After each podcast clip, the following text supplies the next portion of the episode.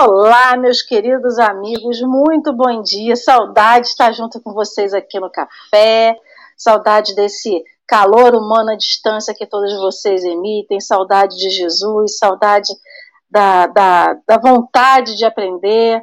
Por mais que a gente, no decorrer do dia, a gente sempre retorne para a doutrina espírita, o café é um momento muito especial, né? E só quando a gente passa por algum momento que a gente vê o quanto isso aqui nos nutre, o quanto isso aqui nos alimenta, né? Então que Jesus fortaleça todo mundo. E hoje eu fico com uma pergunta: vocês querem um café com emoção? Um café sem emoção, né? O meu celular resolveu não carregar durante a noite. Aí eu descubro na hora do café com o evangelho que ele está com 11% de bateria. Então o café hoje vai ser com uma emoção assim, carrega celular, não carrega celular, ficaremos ao vivo no café, não ficaremos ao vivo no café, mas estamos aqui torcendo para que tudo dê certo. E eu também já venho deixar o meu bom dia a esse povo animado do chat, dessa família Café com Evangelho. Bom dia para Rejane Maria, para Leime, para Dalva querida, para o Bruno Maurício, que depois de um tempo distante voltou para o Café com o Evangelho, para Consuelo, para Eliane Maria, Mira Portela, seu Jorge Almeida, a Geni, a Rosângela Gama, a nossa querida Geisa Reis, Sônia Centeno, Kátia Maria, bom dia, meu povo querido, sintam-se abraçados. A Silmere, a Vânia Rigoni e tanto. Eu, gente, eu tô falando o nome de todo mundo, não tô botando na tela. Henrique, você tá botando, meu querido? Que, que seria de mim sem Henrique, né? Obrigado. Eu estou aqui, ó, aleatoriamente falando o nome do povo, esqueci de colocar a mensagem de vocês. Eu já deixo também o bom dia com meu querido amigo Henrique. Saudade de estar com você aqui na telinha. Tudo bem por aí?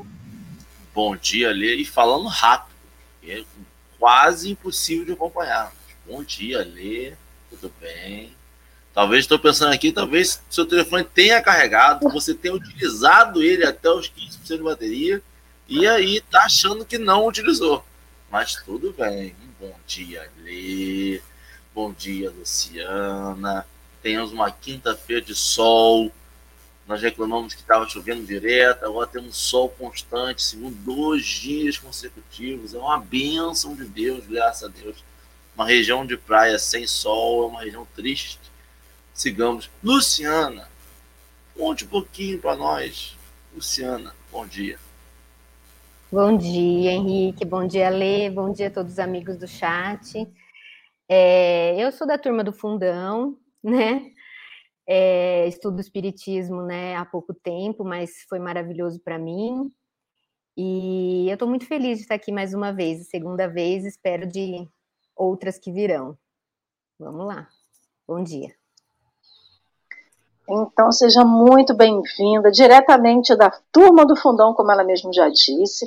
Temos a nossa querida Luciana Izara aqui conosco, que nós conhecemos pela misericórdia do Pai, pela benevolência de Deus, aqui no Café com o Evangelho, que nos deu a oportunidade de conhecer tantas pessoas legais por esse mundo afora, por esse Brasilzão. Então, querida, seja muito bem-vinda. Saudade de ter você aqui na telinha conosco.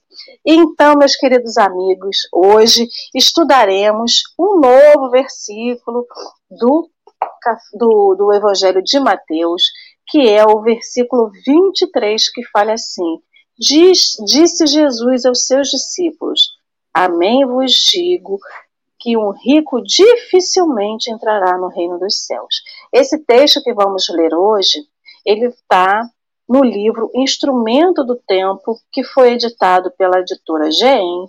Ela não autorizou, então o livro não está, o texto não está no livro que nós acompanhamos, mas ele é facilmente encontrado na internet. Deixa, Henrique, você consegue localizar o, o, o link no chat? Henrique já colocou o link no chat para quem quer acompanhar a leitura do texto. Então, fique à vontade, podem colocar aí. Mas antes da gente iniciar a leitura né, com a Lula, lendo o nosso texto, começamos, é, iniciando os comentários, vamos fazer uma prece de agradecimento a Jesus. Ah, não, mentira! A Lu que vai fazer a prece inicial, eu vou fazer a prece final. Desculpa, Lu, olha, a gente fica absorto na rotina de que as pessoas geralmente fazem a prece final, que a gente acaba indo pela rotina. Me perdoe, a Lu vai fazer a nossa prece inicial e a gente faz o encerramento. Então, querida, deixo com você. Legal. Então, a minha prece vai começar com um, pequeno, um texto que eu encontrei que eu acho que, que, é, que tem a ver com o texto de hoje, de Emmanuel, que é um texto de Carlos Torres Pastorino, é curtinho, e eu peço a Deus que a gente consiga seguir essas orientações da melhor forma possível. Então, é assim: desperte para a vida, medite em suas responsabilidades perante a humanidade e perante a Deus. De você dependem criaturas que o cercam, na família, no trabalho e na sociedade. Não fuja a responsabilidade que você assumiu. Realize seu trabalho com amor, produzindo o melhor que puder e o máximo que suas forças o permitirem. Em suas mãos está uma parte do futuro da humanidade.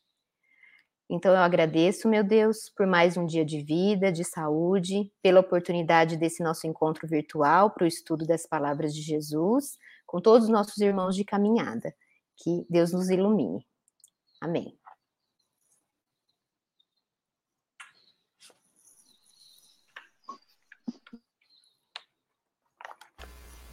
Você silenciou seu microfone ali.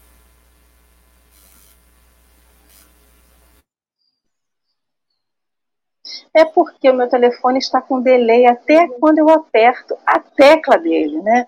Tadinho do meu bichinho, eu deixei ele cair tantas vezes, gente, que meu celular acho que tá meio que avariado, né? Mas Lu, amém, assim seja para a sua prece. Então vou deixar você com a leitura do texto. E vamos, meu povo, que essa Sapucaí é grande. Então, vamos lá.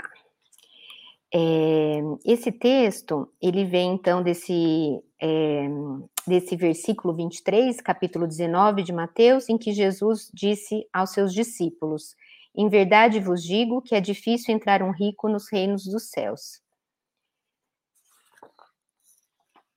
Ante o reino dos céus. Indubitavelmente, a palavra do Mestre, no comentário sobre a dificuldade dos ricos ante ao reino dos céus, exprime incontestável realidade porquanto a posse exagerada de bens terrestres é quase sempre a crucificação da alma em pesados madeiros de ouro. Enquanto a pobreza de recursos materiais vive independente para a amizade e para a fé, para a confiança e para a compreensão. Os detentores da fortuna moedada vivem quase sempre prisioneiros da suspeita e da desilusão, nos tormentos da defensiva mas existem outros ricos no mundo com infinitos obstáculos no acesso ao paraíso da alegria e da paz. Vejamos, por exemplo, os ricos de exigências, os ricos da cólera a se desvairarem nos conflitos das trevas, os ricos de melindres pessoais que nunca conseguem elementos de tolerância necessários à superação das próprias fraquezas, os ricos da mentira que tecem a rede de sombras em que se enlameiam a própria alma.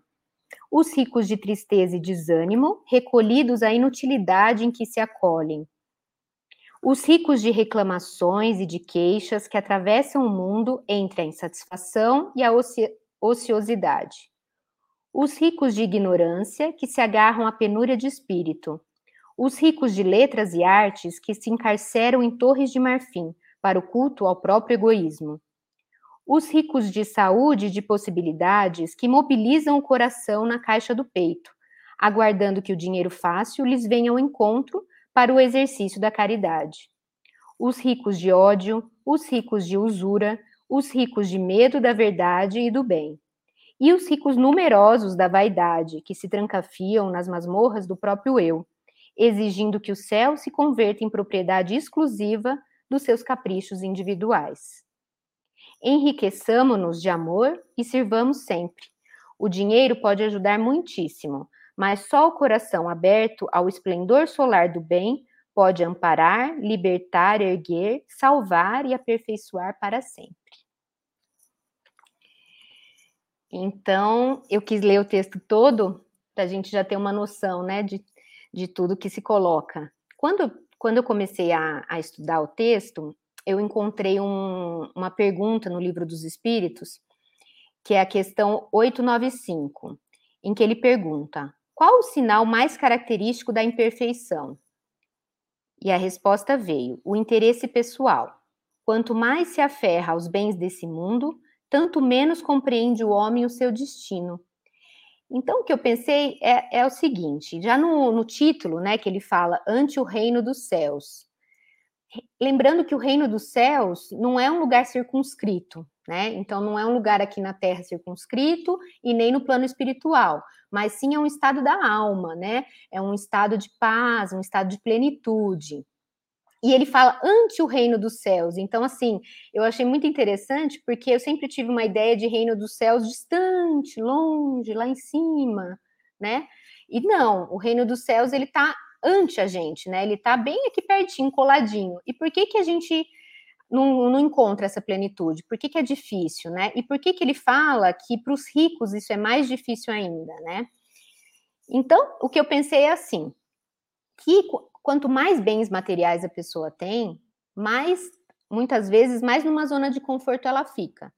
Então, ela fica naquela zona de conforto que ela tem o que ela consegue, o que é necessário para ela, cada vez ela quer mais, e ela não para para olhar o sentido da vida, qual que é o papel dela no mundo, né? Porque eu acho muito isso, eu acho que esse reino dos céus, essa plenitude, depende da gente parar para olhar para a gente mesmo, para dentro da gente, reconhecer é, o, e tentar descobrir o nosso papel no mundo.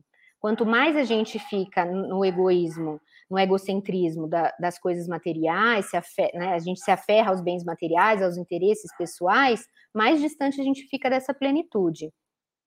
E daí, antes de passar a palavra para vocês, eu queria é, só passar uma coisa interessante. Quando a Dora me passou esse texto, é, eu estava no semáforo um dia aqui em São Paulo e eu recebi um livrinho, que é um livrinho que um taxista escreveu, eu achei muito interessante, sobre os cadeirantes aqui de São Paulo, chama Anjos da Rua, né? Sobre os cadeirantes aqui de São Paulo que ficam nos semáforos, né? Vendendo balinha, tudo, né? E, eu, e ele conta várias, esse taxista conta várias, várias histórias, e uma delas, é, eu acho que ilustra bem essa questão de por que, que o reino dos céus está mais fácil para quem tem menos propriedade, menos é, coisas assim, bens materiais, né? Então ele conta a história do Luizinho, que é um engraxate, né, um cadeirante engraxate aqui de São Paulo, que com um ano e oito meses ele conta que teve uma paralisia infantil. Com oito anos ele já vivia na rua, por vários problemas que ele conta, e alguém deu para ele uma caixa de engraxate e falou para ele: Olha, melhor você trabalhar. E ele pediu para o dono de um bar: Posso engraxar o, o sapato das pessoas aqui? E ele está há 39 anos nesse mesmo, na frente desse mesmo bar, engraxando os sapatos das pessoas. E ele fala o seguinte, rapidinho, vou ler para vocês que eu achei muito bonito. Pensamentos de Luizinho. Um simples mergulho que a pessoa faz dentro do próprio coração é capaz de resgatar tudo aquilo que se perdeu com o passar do tempo e com as feridas do caminho percorrido. Se você desistir de lutar contra as ondas gigantes do mal, o naufrágio será inevitável. Confie no poder daquele que guia o seu barco e tenha coragem para banir o sofrimento. A felicidade pode ser alcançada por qualquer pessoa, pois ela está dentro de cada um. É isso, passo a palavra para vocês. Difícil, né, falar disso, dessa passagem, para mim sempre foi muito difícil, porque, assim, primeiro tem que se compreender, né, o que, é ser rico.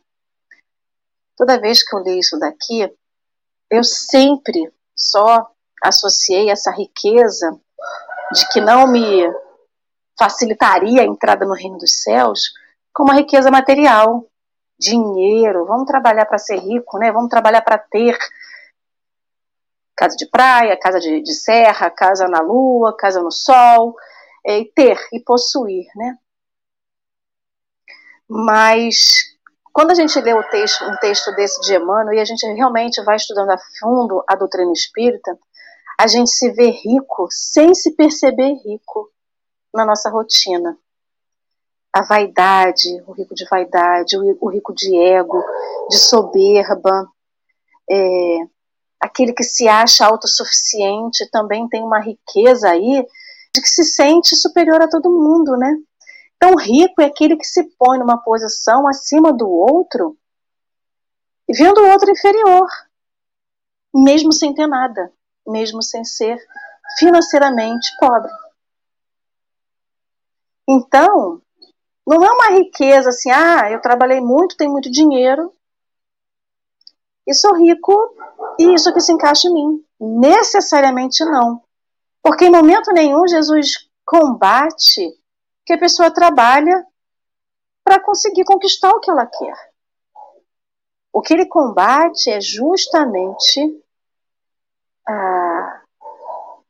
quem que te domina, né? O que que te domina? O que que te conduz?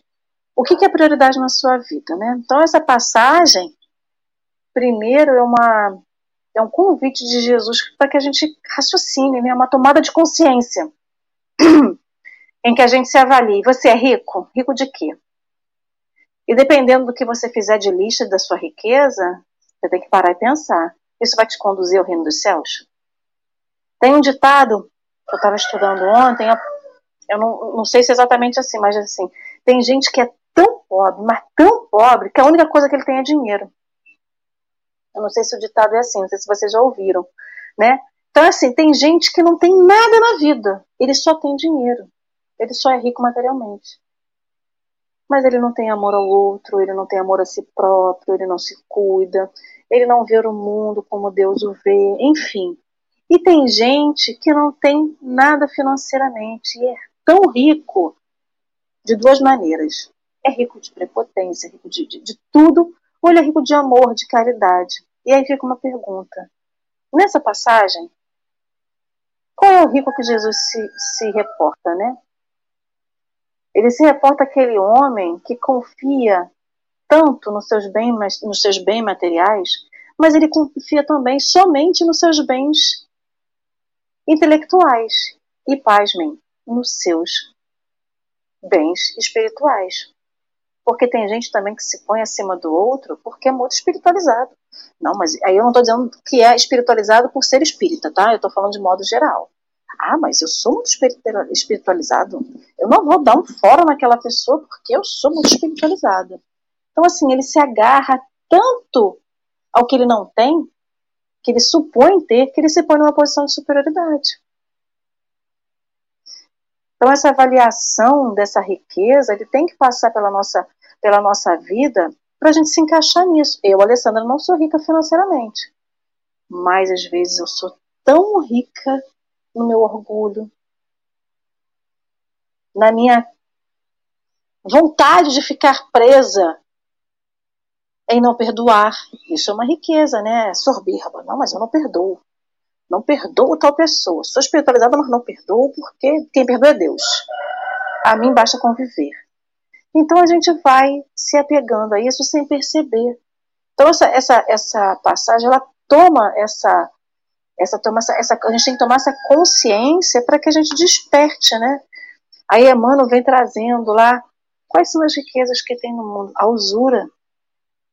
Quem nunca lembra? Tem muita gente aqui que é novinho, não vai lembrar de uma novela que tinha o seu nonô, que ele até botou um cadeado nas. Não, Henrique, não era nem nascido nessa novela. Eu era pequenininha, mas lembro da novela até hoje. Tinha o seu nonô que ele virou sinônimo de usura, que ele colocava cadeado até na geladeira. De tão econômico que a criaturinha era. Então, é uma pessoa que às vezes tem um básico para viver, mas é tão rico, alguma coisa abunda dele, assim, né? Transborda dele, que não é bom. E se isso não é bom, ele está refletindo uma coisa que está transbordando de dentro de mim. Porque ninguém é rico sem que haja dentro de nós esses sentimentos. Da mesma forma que a gente fala que quer chegar ao reino dos céus, e o que vai nos levar ao reino dos céus é, é ser completo de amor, de perdão, de caridade. Não vai ser uma coisa mecânica. Eu não vou no mercado e não vou comprar caixinha de caridade e botar debaixo do braço. Não vou comprar três caixas de amor próprio e amor ao outro. Vou comprar cinco eu não vou sair com caixinhas do mercado. São atitudes que têm que transbordar de mim. Então, quando ele fala que, que a riqueza vai me impedir de entrar dentro do reino dos céus, eu vou me impedir de entrar no reino dos céus, porque eu estou buscando essa riqueza. Da mesma forma que eu vou trabalhar para conseguir pagar as contas, comprar o alimento, pagar aluguel, a gente vai trabalhar para juntar dinheiro. Se a gente quiser viajar para algum sonho que a gente quer, uma expectativa que a gente cria, nem que seja uma blusinha nova, um chinelo novo. Então, eu estou trabalhando. Quando ele fala que eu sou rica de tudo aquilo que não me leva ao reino dos céus, eu estou trabalhando. Eu estou trabalhando para conquistar aquilo. E aí eu vejo que o meu trabalho está sendo em vão. E aí o meu tra... não é que meu trabalho está sendo em vão, ele está sendo um trabalho totalmente contra a lei de Deus, né? Então sou eu que estou trabalhando para isso. Então, ante o reino dos céus, fica a pergunta: para que, que você está trabalhando? E eu não estou falando do trabalho físico e material. Ele até pode também contribuir para esse tipo de outro trabalho que eu estou falando e que vai fazer a gente juntar, conquistar o ego, a vaidade, a autossuficiência, o convencimento de si mesmo, isso tudo. E aí eu deixo com você, Henrique. O que você tem de reflexão para fazer conosco? Ali, Luciana, eu não sei se eu vou falar de um lugar da pobreza daqui quando eu falo, porque eu vejo quando a gente fala rico, rico, e algumas pessoas tentam se sentem um pouco milindradas e ou ficam um pouco na defensiva do definição de rico. Pô, mas eu sou rico e sou bonzinho. Pô, mas eu sou rico e, pô, esse lugar me deixou um lugar bom. Eu entendo riqueza, riqueza mesmo. É tipo. Tipo, parar de trabalhar agora e seu bisneto, bisneto, viver em comprando iates ainda, sem se preocupar. Com 65 empregados. Isso é rico, para mim. Rico é isso. Rico é essa condição. Não é a condição de poder tomar um sorvete importado, de poder comprar uma roupa nova para a criança, de comprar uma roupa de marca, de comprar um celular. Rico é comprar iPhone para uma criança de 5 anos de idade. E para o bisneto ter essa garantia. Para mim, rico é essa condição grande. E como eu não tenho essa condição, claramente, é, eu, eu vejo que não é sobre o dinheiro na, na, na, poupança, não é sobre o dinheiro na conta corrente, não é sobre isso. É o, as condições que te levaram a isso e aonde esse, essa conquista te deixou, pessoalmente, né? Psicologicamente, principalmente. Porque, e aí eu entendo muito do texto e eu e a gente fala isso mais ou menos, né? A gente sabe que tem esse bom senso, só que a gente não pode falar mal da riqueza. Porque a gente quer ter, ter um bem-estar. Por quando a gente tem um amigo nosso que tem um pouco mais de dinheiro que a gente, quando a gente vai descrever esse amigo, a gente fala assim: pô, fui na casa de Fulano, cara, pô, mas, rapaz, olha, só coisa boa, só coisa, mas o moleque é muito gente boa. Mas olha, Fulano é muito gente, nem parece que tem dinheiro. Quem já falou essa frase sabe que a gente está definindo o rico como um, um ser um estilo, uma caricatura. Ele se encaixa numa forma. O rico não é totalmente gente boa. Ele é simpático, porque até mesmo sem boleto todo mundo fica sem preocupação. Eu, se tirar meus boletos da minha vida, eu fico igual Dorinha aqui, só rindo. Entendeu? Porque são coisas que trazem, trazem preocupações. Mas assim, a gente tem um, um senso comum. E eu acho que quando ele fala dos ricos, ele fala do senso comum sobre, ok, você chegou num lugar que geralmente é exclusivo. Você não encontra, infelizmente, um rico no Guanabara, aniversário do Guanabara. Você não vai encontrá-lo lá. Por quê? Porque o dele é um cartão preto, porque o dele é drive-thru, porque o dele quem vai é empregada, porque ele não está mais no lugar comum. Então, aquele lugar levou ele a um lugar diferenciado. É um lugar exclusivo. Ele não enfrenta fila. Ele não, ele não vai numa loja fechada, aberta. Ele fecha a loja para comprar. Então, é um lugar exclusivista. E é sobre esse lugar exclusivista que o texto vem falar. Sobre o quanto a gente vai se fechando para o mundo, porque se acha, começa a se perceber que o mundo não merece a gente. Nós não fazemos parte desse mundo. Nós não merecemos isso que o outro está vivendo. Nós trabalhamos, nós conquistamos. E seja nós trabalhamos, é nós continuamos com o dinheiro de alguém. Nós demos manutenção, né? Como o Guinle lá falou do Copacabana Pass, não trabalha desde um ano de vida e tá lá, milionário, rico, e fala, não, eu dei prosseguimento, dei, continuou meus funcionários empregados, mas tá aí, dando prosseguimento, ok, mas isso leva aonde? Isto leva em que? Isso leva, aí, é, eu acho que é o mesmo contraponto, mesmo, mesmo, a mesma noção que a gente tem quando a gente fala sobre essas pessoas que vão para retiro individual, ficar cinco anos em silêncio no alto do monte. Ok, ele vai encontrar o ele como nunca, ele vai se encontrar como nunca. Mas a sociedade, ele está encontrando essa sociedade. Quando eu boto uma estrada com pedágio de 150 reais, que é para dividir quem tem 150 reais quem não tem 150 reais. Quando eu tiro calçados e boto cada um no seu carro individual, eu estou fazendo esse, esse acompanhamento da sociedade. Quando eu tenho dinheiro suficiente para abandonar o país que eu vivi, que eu nasci, que eu constituí essa riqueza, eu abandono esse país para viver entre os meus, onde as pessoas têm dinheiro para viver como eu. Eu estou seguindo os planos de Deus? Eu estou seguindo isso? Estou mudando essa realidade? Ah, não, mas eu faço caridade. Ok, material. A sua caridade é material. A sua caridade não é emocional, afetiva, carnal, psicológica. E, e muitas das vezes o que a gente precisa dessa caridade é essa caridade de trabalho, é essa caridade de troca. E, e eu vejo muito isso, e eu acho que é sobre essa riqueza, é sobre esse momento da onde ele nos deixa. E a gente consegue perceber isso, porque a gente tenta sempre mudar.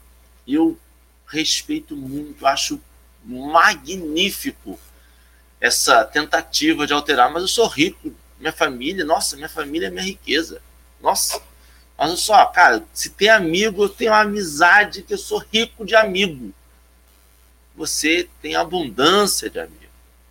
Você tem a, a sua família é um, um, presente de Deus.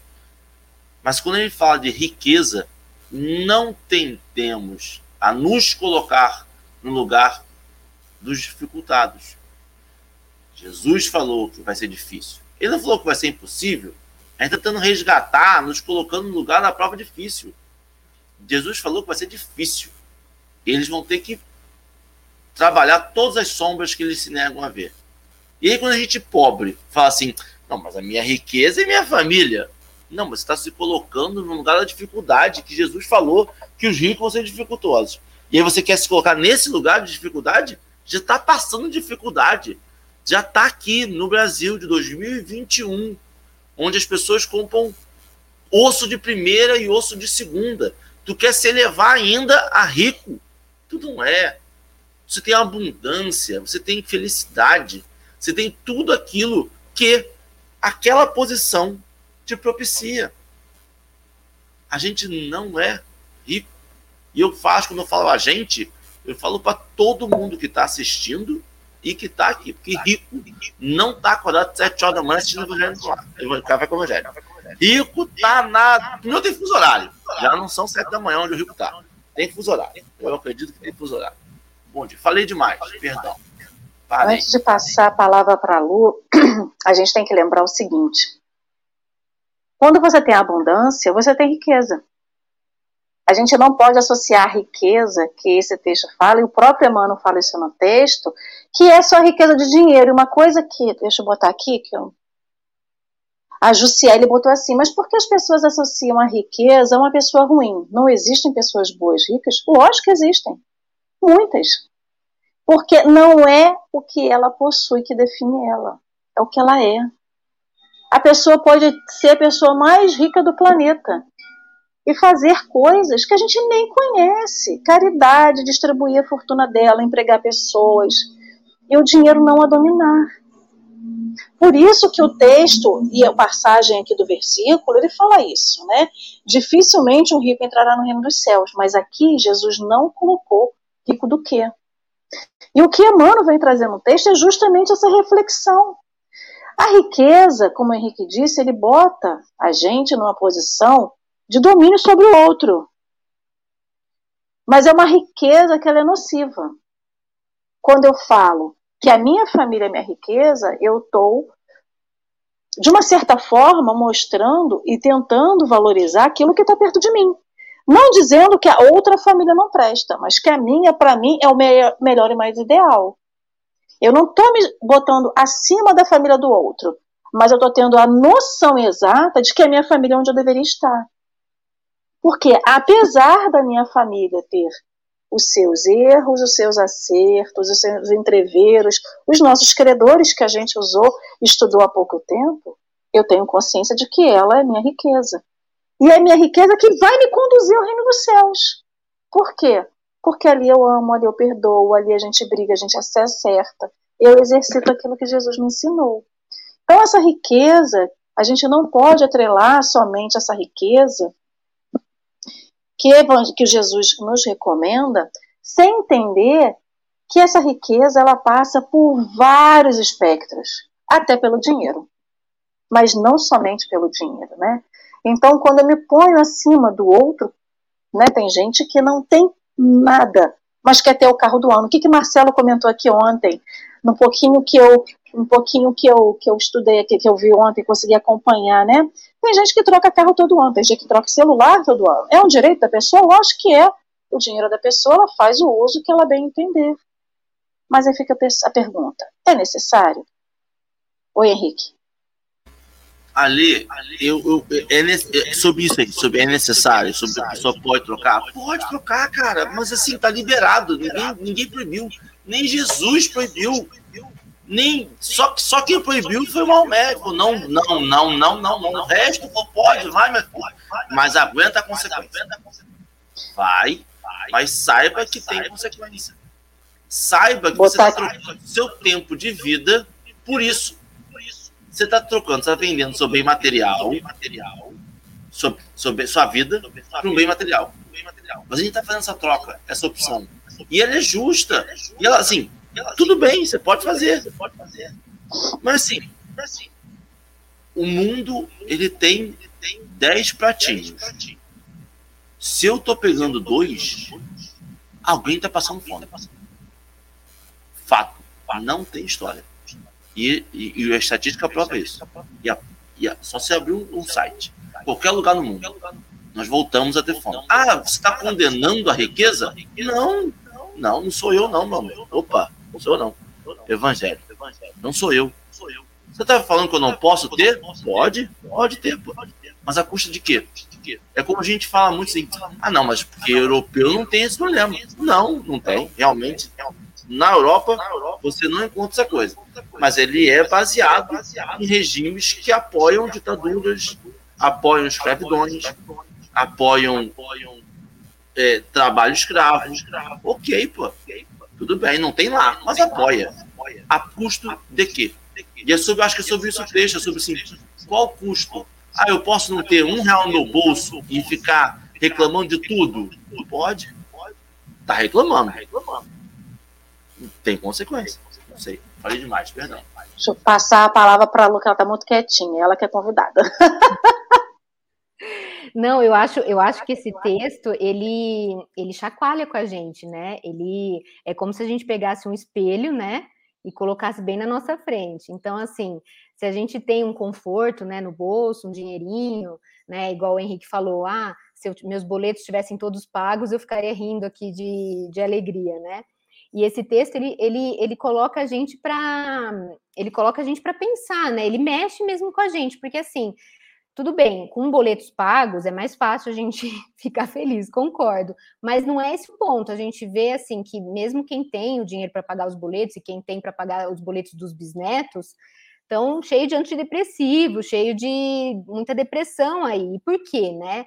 Então, o que, que esse texto ele mostra, ele fala para gente? Vai se encontrar, né? Vai olhar para dentro e, e, e, lembrar o seu papel aqui, né? Então, a gente, como espírita, né, pensando na, nas reencarnações e que a gente está aqui com um propósito, né, de evoluir, de aprender, esse texto ele mostra para gente que ele pergunta para gente o seguinte: você transborda o quê? Então, quando olham para você, as pessoas veem o seu carro, veem o dinheiro saindo pelo seu bolso.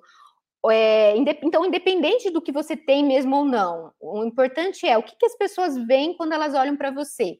Você é uma, uma pessoa que é o interesse pessoal que te, que te move, né? O egocentrismo que te move, ou é a caridade, ou é, é a conversa com o outro, ou você transborda amor, né? Então eu acho que Jesus quis dizer isso, quis dizer o reino dos céus está diante da gente, né? E ele depende de, da nossa evolução, né? Da nossa evolução moral, da nossa do que a gente acumula de, de bondade, de amor e não de bens materiais. Então, assim, não tem problema, né? Teoricamente, você ter os bens materiais, mas é que é um desafio, porque quanto mais você acumula e você vive para isso, então a pessoa que, que lê esse texto e que vive para o trabalho, então a meta dele é trabalhar, trabalhar e, e, juntar dinheiro e comprar coisas, e ele vai ficar incomodado, porque ele vai ter que parar um pouco e olhar e falar: opa, Será que é para isso que eu estou aqui mesmo? Será que. É... E daí, daí ele fala, né? Você é rico do quê? Daí começa, né? Rico da usura, rico, rico da ociosidade. Então, é um chacoalhão mesmo, né? E por fim, ele termina de um jeito lindo, né? Que é que ele sempre termina assim, já ensinando a gente o que, que a gente tem que fazer, né? Porque a gente fica, ai meu Deus, e agora, né? E ele fala: o dinheiro pode ajudar muitíssimo, mas só o coração aberto então, será que a gente tem esse coração aberto para se autoavaliar, para ver o que, que a gente, qual, se a gente está vivendo para o trabalho, ou se a gente está trabalhando para coisas legais e as outras pessoas veem na gente o amor, vê a bondade, ou vê uma pessoa egocêntrica, gananciosa, né? E que eu acho que isso vai fazer mais mal para a gente mesmo, né? Então, por isso que tem aqueles né, ricos, riquíssimos, e estão deprimidos e não, não se sentem felizes. E esse exemplo do Luizinho que eu falei que eu achei impressionante, porque às vezes a gente fica assim também, ah, também é balela, né? Quem não tem dinheiro também, como que como que encontra o reino dos céus? Encontra, né? Você vê. Por quê? Porque ele olhou para dentro, né? Ele olhou para o coração dele e ele viu que ele que conduz a vida dele, que ele que tem que vencer o mal, que ele que tem que perdoar, e ele tá lá trabalhando e, e fazendo a parte dele. Isso é muito legal, né? É isso. Dorinha colocou um, comentário aqui no café, no, no, no chat, dizendo o seguinte: cadê? Parará, tá aqui. Não me leve a mal, mas a gente tem mania de torcer o que Jesus falou mesmo. O rico é muito caridoso até que ele sinta sua riqueza ameaçada, né? Essa passagem, ela vem logo depois da passagem que, a gente está estudando, logo depois da passagem do jovem rico, né? Em que Jesus chega para o jovem rico e fala, né? Que ele tivesse posse, eu botar aqui, vai vende o que tem, estou sintetizando, tá? Vai vende o que tens, dá aos pobres e segue-me. E nesse momento o jovem rico questiona, mas por que isso, né? Então, quando Jesus diz para que a gente renuncie, é para renunciar aquilo que é superficial, porque tudo o que a gente tem não nos pertence a gente trabalha, a gente ganha, a gente conquista, seja o conquistar o mínimo, que é o alimento pelo menos diário, ou conquistar o excesso, que é o que tem de sobra para o rico, que é dinheiro saindo pelo ladrão.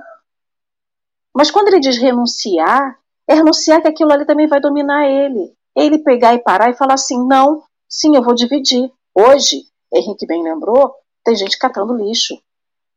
Antigamente se catava lixo no lixo para comer, mas era uma população, uma parte da população muito menor do que tem hoje em dia. Hoje em dia as pessoas param um caminhão para colher osso para poder se alimentar. Existe alguma mobilização dos mais ricos? Vamos fazer uma campanha e distribuir cesta básica? Se cada um aqui der, sei lá, quantos mil reais, a gente vai conseguir manter a alimentação básica, pelo menos, dessa população durante esse tempo. Então, acho que é um pouco também sobre isso. O que, que eu consigo abrir mão? O que, que eu posso abrir mão? E o que, que eu devo abrir mão? Não é nem do que eu posso, é do que eu devo. Né? A gente fala, Marcelo fala muito dessa responsabilidade social que todos nós temos frente ao que a gente vive. Eu estava conversando isso com uma pessoa ontem. Então, assim, a gente fica achando que o problema não é nosso, o problema é do governo. É o governo que tem que dar o alimento, é a escola que tem que dar o alimento. Mas o que, que a gente pode fazer? Né? Lógico.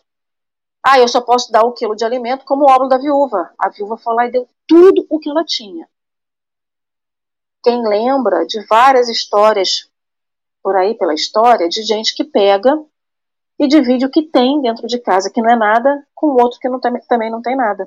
Mas consegue repartir até o que não tem em excesso. É o que falta para ele. É essa a questão.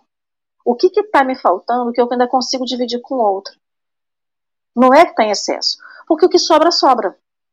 Ah, eu tenho 10, 10, 10, tenho 10 pares de sapato. Eu vou dar um, porque um não vai me fazer falta. É caridade? Não deixa de ser caridade. Mas é o suficiente. Então, acho que também o, trecho, tá, o, trecho, o texto também traz essa reflexão. O que, que eu estou fazendo que está acima do que é possível para mim? É como se fosse uma escala, né? Aqui eu faço e é confortável, aqui eu faço, tá ótimo. Aqui faço, ó, tô tirando de letra. É que nem esforço físico. Quando você leva o seu músculo, não a exaustão, mas ao, ao, máximo dele, que é o que todo mundo quer. O que, que eu estou fazendo que é o meu máximo? E aí eu acho que tem a interferência, né? Aí acaba chocando nesse máximo que tem tanto do rico de dinheiro quanto daquele rico de vários outros sentimentos, como a gente falou da prepotência, da usura, da vaidade, do ego, enfim, do que quer que seja, de dizer que não pode dar nada. Não é porque ele não tem, até ele tem. Pouco, mas tem. Mas ele também não consegue ver e ele se sobrepõe ao outro, ele quer dominar o outro pelo que ele tem. Que às vezes é ter essa questão espiritual. Não, mas ele está passando isso porque ele precisa. Se ele precisa passar por isso, por que eu vou dar comida para ele? Quantas vezes a gente chega para o outro nesses diagnósticos que a gente faz e fala que o outro está passando por aquilo porque ele precisa. E se ele precisa passar, o porquê que a gente vai tirar o que vai levar ao reino dos céus, que é a missão dele, entre aspas, tá? Missão entre aspas. Então, é, esse chamamento de Jesus ao jovem rico era que ele tinha que renunciar às glórias e às superficialidades do mundo. Só que eu também renuncio às glórias e às superficialidades do mundo, não só dando dinheiro, mas dando de mim. E a gente não dá nem de, a gente não dá nem de si. A gente é rico de nós mesmos, não somos? A gente tem a consciência da doutrina espírita, a gente tem a consciência e o quanto que a gente se dá para o outro. A gente não se dá nem para o outro. A gente não tem tempo para o outro. As crianças, os amigos, família, alguém para na rua e fala, você pode dar um tempinho para mim? A gente fala, não, estou com pressa. A gente não se dá nem de si. O que, que dirá do dinheiro? Henrique? Deixa eu ver se melhorou o eco. Melhorou o eco? Não me escuto. Já não me escuto, tá bom. Não melhorou? Continua? Eco, não, tá eco. ótimo, tá bom. Tá bom. Tava falou. com eco, eu acho que o meu microfone estava ligado junto com o seu, querido. Perdão. Ale, rapaz, você lembrou da passagem toda. E é um negócio de doido. Por quê? Hum, tentando falar com o máximo de, de, de dedo possível, é, que define quem nós somos e o quanto nós evoluímos na nossa estadia na Terra, usando este corpo nesse momento. Que define Henrique com 36 anos de idade? Se o que define Henrique com 36 anos de idade é ter que dizer: não, não vou largar tudo, isso foi o que eu conquistei, essas são minhas coisas, isso é meu celular. Não, minha casa não. Então, eu estou definido pelas coisas materiais.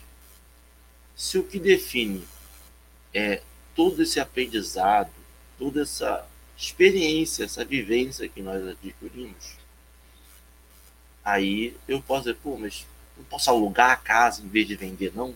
Só para que vai que, né? Eu tenho pelo menos onde cair, né?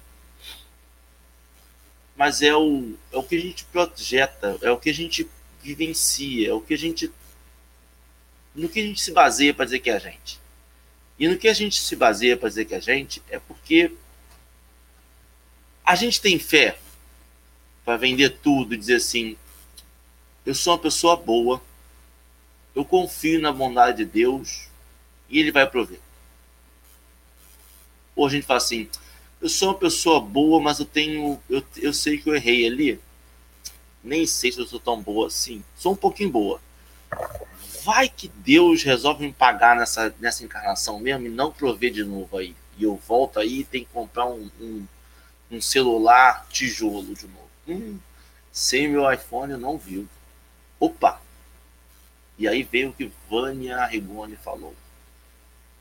A nossa consciência nos dirá se estamos ricos de quê. E a nossa consciência pode apitar de diversas formas. Ela pode apitar do vou fazer uma rifa e vou vender e vou dar tudo para caridade. Vou, vou, pode apitar dizendo assim, não, eu não sou assim, não, não, não, não, não, na negativa. Pode dizer assim, quando eu for rico, eu vou mostrar o que é ser rico. Nossa consciência vai apitar. Confia que a nossa consciência, individualmente, cada um, em cada momento da vida, ela vai apitar. Sempre apita. E a gente sempre sabe de qual riqueza nós estamos falando. Porque é difícil a gente ler e a gente, nesse hoje, pensar assim, pô, mas eu quero ser, eu quero ter riqueza boa. Como eu faço para ter riqueza boa? Como é que eu faço para ter riqueza boa? Que todos os exemplos que ele dá é de riqueza ruim. É de uma riqueza que te leva para um lugar isolado. É de riqueza que te leva para um lugar baixo. É uma riqueza de ignorância. Por exemplo, eu posso ser letrado, eu posso ser um estudioso gigantesco e estar tá cultuando meu próprio ego. Como é que eu faço para ser rico e ao mesmo tempo estar num lugar bom?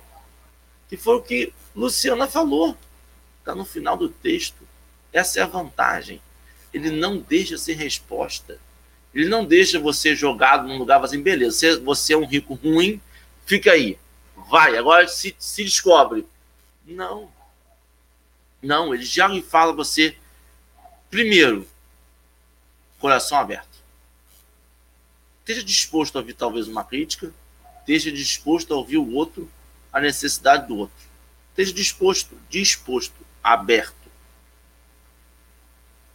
Amparar, libertar, erguer, salvar e aperfeiçoar para sempre esse para sempre define muito bem do porquê que eu estou fazendo. Eu estou fazendo pelo meu neto, estou fazendo pela minha filha, estou fazendo porque eu passei fome e minha filha não quer que ela passe fome. É para sempre? É para minha filha. E se ela não souber usar a riqueza, já não ficou nem para minha filha. É, é, é qual obra eu estou construindo, é, é, o que, que eu estou fazendo com esta obra, o que, que eu estou definindo. E aí a gente tem que começar a realmente lembrar quando, a gente, quando ele fala que a gente tem esse poder dentro da gente, que a gente, quando a gente fala assim, traz Jesus para perto de você, tenta seguir os passos dele, ah, mas ele é o Filho de Deus, ele é muito grande, ele é, mas assim, você também é grande, você também pode definir seus passos. Pessoas podem tentar escrever um evangelho de Alê. Ah lá, Alê passou pela terra e definiu a vida talvez não da humanidade, mas talvez de 5, 10 pessoas, 15 pessoas. Assumir essa responsabilidade de que nós somos exemplo para alguém. Assumir essa responsabilidade de que a gente está vivendo em sociedade. Eu não posso passar como. Sabe como eu me sinto às vezes? Essa cúpula aí de, de do, do, do meio ambiente, que começou no Rio, 96, estamos em 2021 e. 96? 92, perdão. É que o 92 era muito novo. Não lembrava. Tinha um ano, talvez, 92. Sou péssimo em matemática. É, e a gente está sempre passando para o ano que vem. Os países, não, porque agora, em 2025, vai acabar. Aí em 2022, 2026, tá zerado. E é a gente com reencarnação. Não, não, mas agora eu sou rico. Eu tenho uma constituição boa na próxima encarnação, que eu vou reencarnar na mesma família, com as mesmas pessoas, com a mesma condição financeira, então essa preocupação de passar fome não vou ter mais, posso evoluir em outras coisas. A gente sabe, dentro da nossa consciência, funciona assim? Funciona assim. Não funciona. Se eu estou ligando tanto para isso, na próxima, ou vou vir mais rico para aprender que não é sobre riqueza material, e eu vou vir mais mentiroso, mais na cólera, mais exigente, mais reclamão. Porque assim, a gente está falando de rico material, a gente está falando de pessoas que têm uma condição financeira que deveriam ser aquela pessoa tipo Buda, que se eu fosse rico eu seria Buda.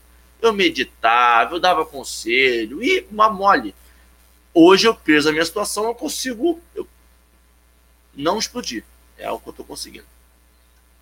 Mas tem pessoas que não têm dinheiro. Vai, Luciana, perdão. Não, desculpa, pode continuar. Não, imagina. Não, eu, eu só queria pegar o gancho do que vocês falaram, do que você falou, Henrique, disso que eu estava pensando a mesma coisa que você, que será que eu, eu acho que a gente tem muito medo, né? Então a gente é movido, a gente tem que se perguntar, a gente é movido pelo medo ou movido pela fé, né? Então, quando a gente é movido pelo medo, ah, esse dinheiro eu não vou dar porque vai que depois da manhã eu preciso desse dinheiro. Ah, eu esse trabalho voluntário eu não vou fazer porque me chamaram para fazer aquele trabalho que eu ganho dinheiro e, e eu preciso que meu chefe goste de mim e que as pessoas me vejam como a tal. E então a gente é movido pelo por esse medo, então a gente fica rico na vaidade, rico nas desculpas para não fazer o que a gente tem que fazer agora nessa encarnação. Então a gente é rico em desculpa. Ah, não, agora eu não posso porque eu tô com dor de barriga. Agora eu não posso porque eu perdi dos 10 empregos, eu perdi, perdi um, então tá difícil a minha situação. Agora eu não posso porque. Então, é, quando a gente quando a gente vê, né, é, o rico que a gente deve ser de amor é o rico de fé. Se a gente for movido não pelos interesses pessoais, pelo medo, mas pela fé, eu acho que nesse dia, né, nesse, nesse momento, e é a cada momento, acho que é a cada dia, né, você para e fala, quem que guia esse meu barco, né, que foi o que o, o Luizinho falou, quem que guia o meu barco? É Deus. Então eu vou fazer sim agora, a pessoa que precisa de mim agora, é agora que eu vou fazer, porque o que importa é, é o que eu estou doando, o que eu estou fazendo, e não os meus interesses pessoais. Foi isso que eu pensei. Não, e é, e é isso, né, Luciano? É, é sobre essas coisas. Rapaz, a gente, a gente olha assim e a gente. A gente. A consciência pita. A gente sabe para onde está apontando. A gente sabe quem a gente quer ser. A gente sabe. A gente, a gente elogia Chico, elogia Jesus, elogia São Francisco, elogia Madre Teresa, elogia fulano, fulano, fulano, fulano. Eu não vi nenhum café com o evangelho nesses dois anos, alguém falou assim, porque olha só, o Bill Gates está fazendo uma obra. Alguém viu? Volta e pega um bilionário e vê se tem algum exemplo que a gente fala assim: eu quero ser ele, essa obra, essa grandiosidade. Eu quero ser esse, essa pessoa que mudou o mundo através da caridade, porque o PIB do Bill Gates seria o 13 terceiro país do mundo mas ele doa para a OMS. Quanto? 1% da riqueza dele. Pô, mas é muito. É muito, mas muito. Imagina se ele doasse tudo. É muito. Mas assim, ele é, é sobre isso, é sobre assim, quem a gente quer ser. Pô, a gente pode enaltecer a riqueza? Pode enaltecer a riqueza, pode. Mas ele não pode ser o meu objeto de cultuação. Senão vou estar cultuando bezerro. Não é. Não é sobre isso, eu não posso estar baseando nisso. Ninguém está aqui condenando a fábrica do iPhone, mas eu tô, posso estar condenando a, a fábrica do iPhone nas condições subhumanas que ela trabalha. Isso eu posso fazer. E eu não estou abalando o capitalismo nesse momento. Não. Mas eu posso dizer, pô, existe como fazer isto de forma mais humana? Existe. Existe.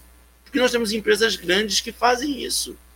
Nós temos empresas e nós conseguimos fazer do nosso pequeno emprego. E aí entra o que a gente consegue trazer para a nossa vida. A gente está falando com pessoas aqui agora que já podem ser empregadores de alguém. A gente trata essa pessoa bem, com humildade, com humanidade, com amor, de coração aberto. Ou a pessoa chega e fala assim: Fulano, eu tenho um enterro da minha amiga, poxa, eu estou mal hoje, tenho um enterro. Não! Faz o seguinte: faz suas coisas aí rapidinho e vai. Ou fala assim: para, você não tá bem, vai para casa, vai no enterro. volta quando estiver bem. Ou é primeiro, faz suas coisas aí rapidinho. Que aí entra o que Dora falou lá atrás. A gente é caridoso. Mas só não mexe no meu cercadinho. Eu, o que sobrar eu te dou, pô. Espera que eu vou te dar. Mas não entra aqui no meu cercadinho, não. Vamos lavar o banheiro primeiro antes de ir, né? O banheiro não tem problema ficar com um gostinho de lágrima, de choro. Vamos, vamos lá, né? Sobre essas coisas. Tchau. Bom, foram considerações finais. Já. Gostei do tchau. Dorinha está colocando um comentário aqui que é uma coisa que a gente tem que refletir, né? A gente sempre quer mais. E o que, que a gente quer mais, né? É... Querer mais não é o problema. O que, que eu faço desse querer mais é que é a questão, né? Então, é... ela colocou aqui, né? Que figuras antes admiráveis do espiritismo meio que se perderam nisso, nessa questão do querer mais, né?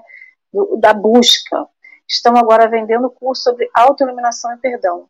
O problema não é fazer o curso de autoiluminação e perdão, em momento nenhum. Mas é ganhar sobre isso, né? É muito complicado. É a mesma coisa que eu falar assim: olha, eu sou média, vem aqui que eu te dou uma consulta. Que eu de graça recebo, eu de graça dou, né? E que a gente não esqueça disso. Enfim, as considerações não param, o café, na verdade, finaliza agora, daqui a pouquinho, né? Mas essas reflexões elas têm que ficar permeando a nossa vida. As reflexões que a gente faz no café, como a gente está dizendo, são reflexões, não são verdades absolutas, não são é, remédio com bula para ninguém, não são é, salvação para ninguém, mas ela que ela faça a gente refletir cada um dentro da sua necessidade, da sua realidade, né? Não só o que a gente falou hoje sobre a prova da riqueza, não somente o que a gente falou ontem, mas o que a gente vem falando no café desde que ele foi iniciado há um ano e meio, né? Então que essas reflexões sirvam para cada um de nós dentro das nossas necessidades. Eu vou deixar para Lu o nosso encerramento, se ela tiver alguma consideração final para fazer, para que a gente possa depois fazer a prece. É, eu acho que a gente poderia ficar até amanhã, né, falando desse, falando desse assunto. É um assunto rico. E é isso, eu acho que é, é cada dia a gente pensando é, o que o nosso papel, nosso pequeno papel, e também levar discussões assim grandes, né?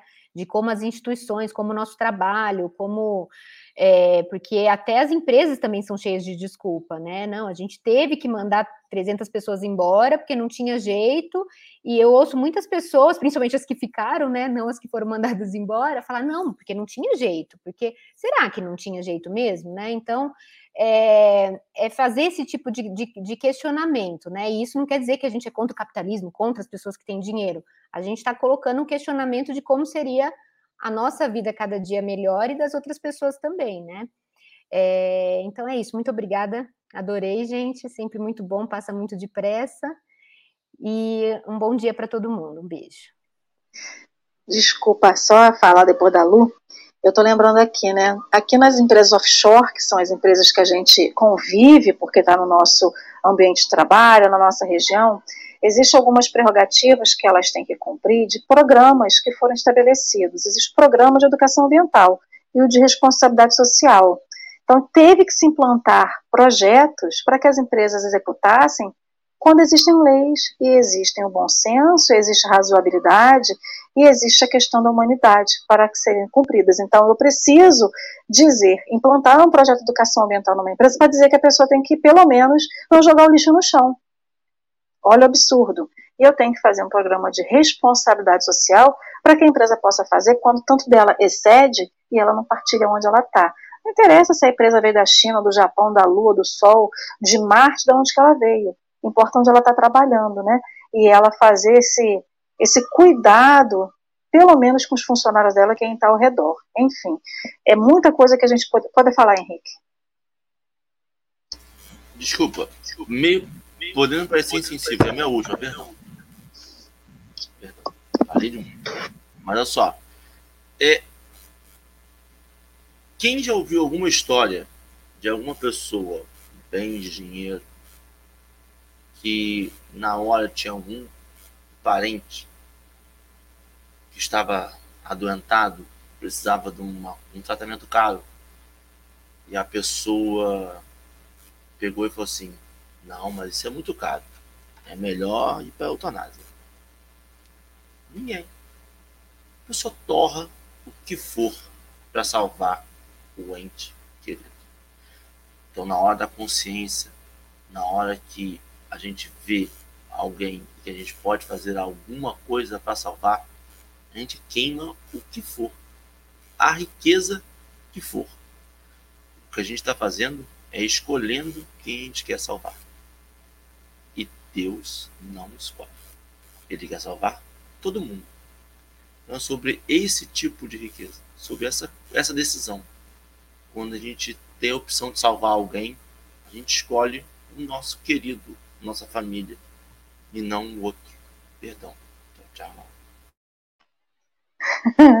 Queridos amigos, muito obrigado por vocês terem ficado conosco até agora. Muito obrigada, Lu, pela sua disponibilidade de estar aqui no café com a gente, de estar no chat sempre que é possível. Muito obrigado pela sua presença, sua participação aqui no café, pelas contribuições.